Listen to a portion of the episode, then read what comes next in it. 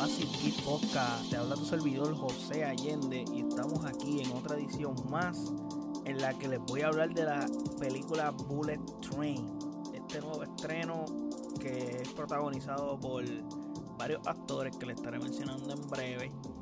Pero antes de hablar de la película per se, eh, no olviden seguirme en nuestras redes sociales como AsiKPR en Facebook, Twitter e Instagram. Y de igual forma puedes pasar a nuestro website AsiKPR.com en donde están todos los episodios de este podcast. Y también están todas las plataformas en las que puedes pasar y escuchar nuestro podcast. Ya sea Spotify, Apple Podcast, Google Podcast, etc.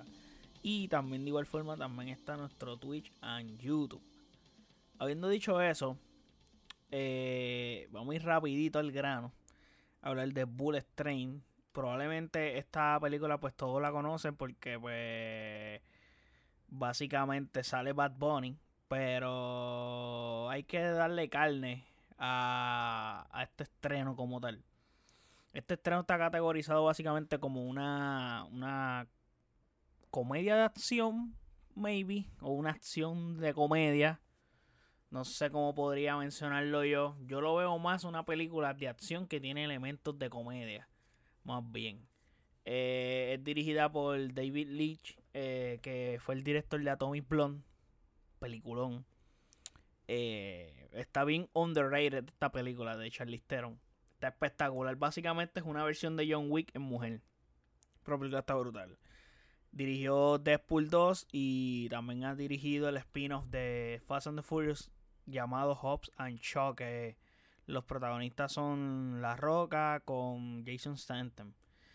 Y este tipo, David Lynch, eh, es conocido más bien por sus secuencias de acción súper brutales y sabe dirigir ese tipo de escenas. O sea, él ha trabajado en John Wick. O sea, es el creador básicamente John Wick. Ha trabajado en muchas otras películas que son referentes de acción en las que él está aportando y dando su granito de arena en ese tipo de escenas, que es su fuerte básicamente.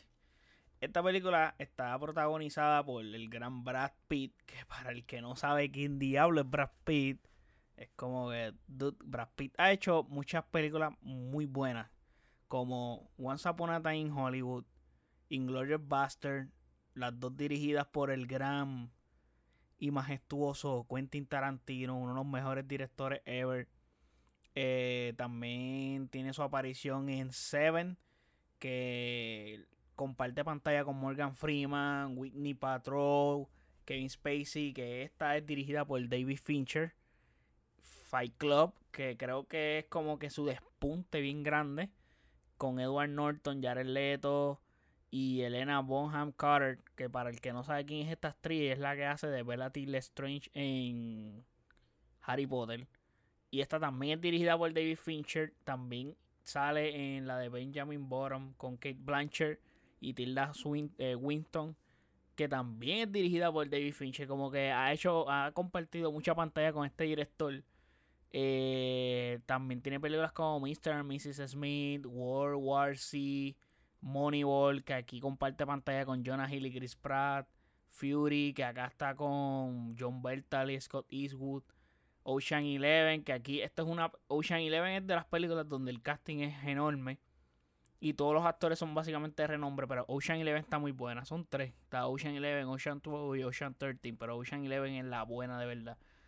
Eh, Two Slave, que acá pues comparte pantalla con Lupita Nyong'o, Michael Fassbender, Chiwetel el Ford, Paudano, Benedict Cumberbatch y Troy, que también se las mencioné recientemente en el episodio de Throwback de Lord of the Rings, que hay actores que, que salen allá, en el que salen Lord of the Rings que están en Troy como Orlando Bloom y Sean Bean, pero también comparte pantalla con Eric Bana.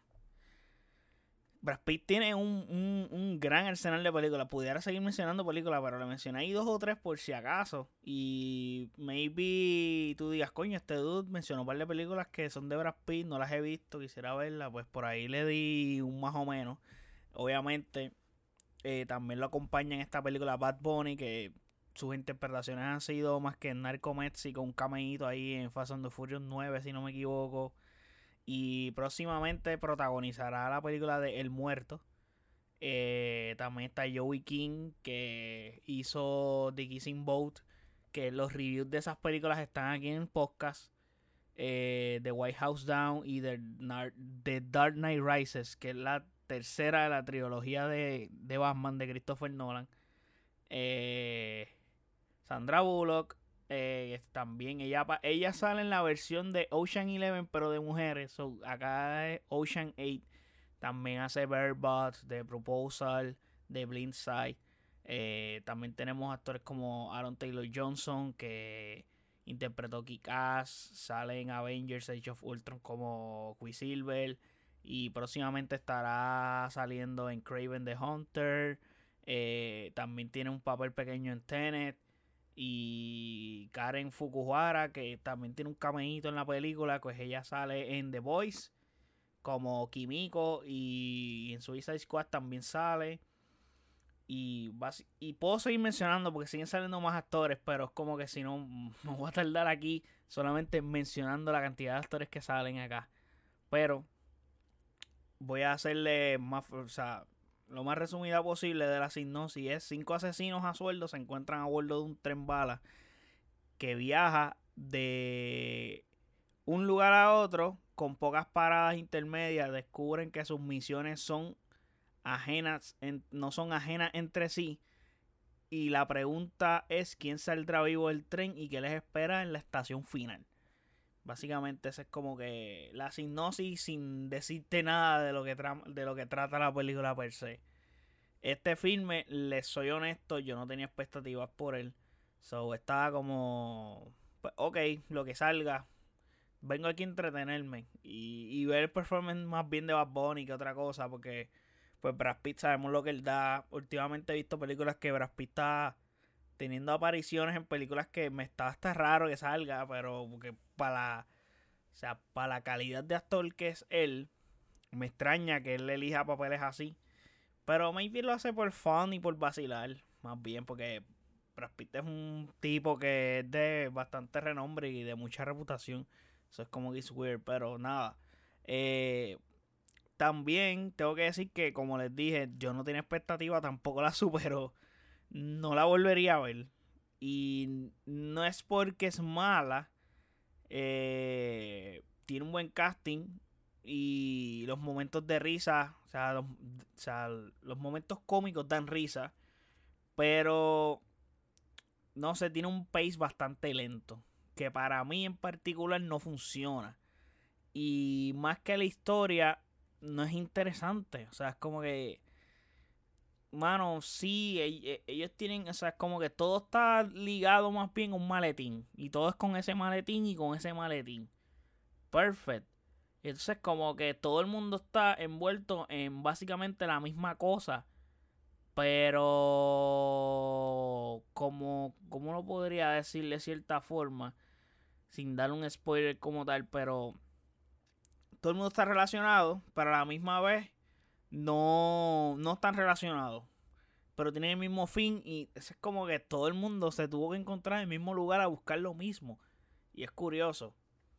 Entonces, eh, las secuencias de acción son buenas, pero a su vez los embustes son demasiado absurdos. Es como que, sí, yo he expresado anteriormente que cuando uno va al cine, pues no molesta ver pues cosas algo, algo media ridículas o algo que se van fuera de la norma. Por aquí es súper absurdo muchos momentos. Eh, tiene varios cameos curiosos y, y algo inesperado para mí esta película debía ser algo para pasar el rato y ya. Porque no espero, o sea, como que no esperaba el mejor guion ni el mejor libreto. Por eso es como que tampoco tenía mucha expectativa. Solamente esperaba muchas secuencias de acción brutales y ya. Y básicamente creo que las que me entregó, no todas están espectaculares. Unas están mejores que otras. Pero is average. No, no me quejo se sintió el CGI bastante barato. Creo que la escena final es donde se fue casi todo el budget de esta película. Aparte de pagarle a todo ese casting. Que probablemente cobró bastante bien. So. Este. Las cosas con el tren como que se nota que es mentira porque es como que las locaciones fuera, cuando tú las miras por las ventanas, como que no lucen bien. No sé, lo único que puede ayudar a la película es que al ser en Japón, pues funciona estéticamente lo de las luces neones y eso, eso va bien y pega. Pero a su vez como que las locaciones no lucen bien en cuanto a cuando el avión está haciendo su recorrido y ver las ventanas. So, ese tipo de cosas como que no sé, no, no, no las compraba, las miraba y se notaba. Bien cabrón. Entonces, como les dije, el presupuesto se fue casi en la escena final que eh, está, o sea, ¿cómo se dice esto? Tras que se fue ahí, de todas maneras la escena no está bien hecha en cuanto a silla y no se ve bien. Entonces, pues, mano, se ve que la película completa fue filmada en pantalla verde. Eh, tiene varios giros, pero son algo predecibles, o creo que bastante predecibles. Eh, y por, por tener un elenco tan grande no había tiempo para poner la lucil a todos los actores en la cinta, eso lo puedo entender. Y muchos personajes quedaron a deber, especialmente el de Bad Bunny que no actúa bien, pero lo intenta. Eh, creo que por esa misma razón tiene bien pocos diálogos, casi ninguno. Que creo que su, su, actuación es no hablar literalmente. Lo que habla es bien poco, pero bien poco. Y se ve muy sobreactuado. Entonces, ese baile mexicano, como que, mano, pues lo hace ver más sobreactuado porque no es mexicano. Entonces, pues, no es un actor tampoco que esté entrenado para adquirir el acento, whatever. O sea, es como que Bad Bunny sale contado menos de 10 minutos en la película. Y con eso le dan hasta un backstory y todo, como que este tipo viene de aquí, pa, pa, pa, y tú, wow, wow, le dieron un backstory y todo, hasta que, boom, ya, no, no sale más nada. Siento que Bad Bunny específicamente la única razón por la que hace aparición aquí es por, para adquirir ese público que, que es más afuera de lo que es del cine.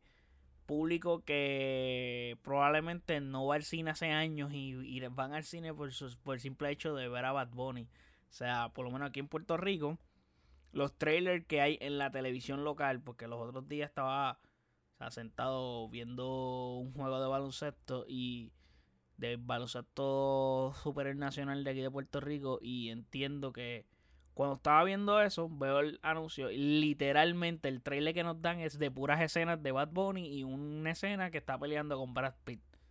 No nos enseñan nada más. Ese trailer es básicamente específico de Bad Bunny. Tiene hasta el soundtrack de del apagón del disco de Bad Bunny. Como que esto fue un full super gancho para adquirir este público. De todas maneras, yo fui Tampoco la sala estaba como que llena, estaba bastante vacía, pero era jueves, como que no, pero mano, no sé, no, no, no, o sea, no es un, no sé si el weekend que eligieron era el correcto, aunque no está compitiendo con nada, probablemente haga una buena plata. I don't know. Debe de tener una buena plata porque no es una mala combinación. O sea, traes a Brad Pitt, que ya de por sí Brad Pitt trae gente y trae público. Y traes a Bad Bunny. Y te causa interés e intriga ver ese, ese junte. Como que es raro. Y para, para lo grande que es Bad Bunny a nivel mundial en su música, verlo en el cine, pues como que tú dices, coño, pues vamos a ver qué hay. Y, y, puede generar ese interés de otras personas que no le importaría esta película ni, ni nada relacionado al cine, pero ajá. Ese público las quiere. El villano principal hace cosas sin sentido y es casi inmortal. Y eso le resta a la película bastante. Eh, ¿Qué más te puedo decir al respecto? Mano, me parece que el filme tenía buenas ideas. O sea, pero no se terminan de concretar y, o de catapultar. algo parecido a lo de Nope. Para que es peor, porque Nope no es. O sea, Nope me gustó más que esto. Eh, entonces, más sabiendo el casting que tú tenías aquí. Y el movimiento que se ve de Bad Bunny es ridículo en marketing. Entonces, en términos generales, es un filme promedio.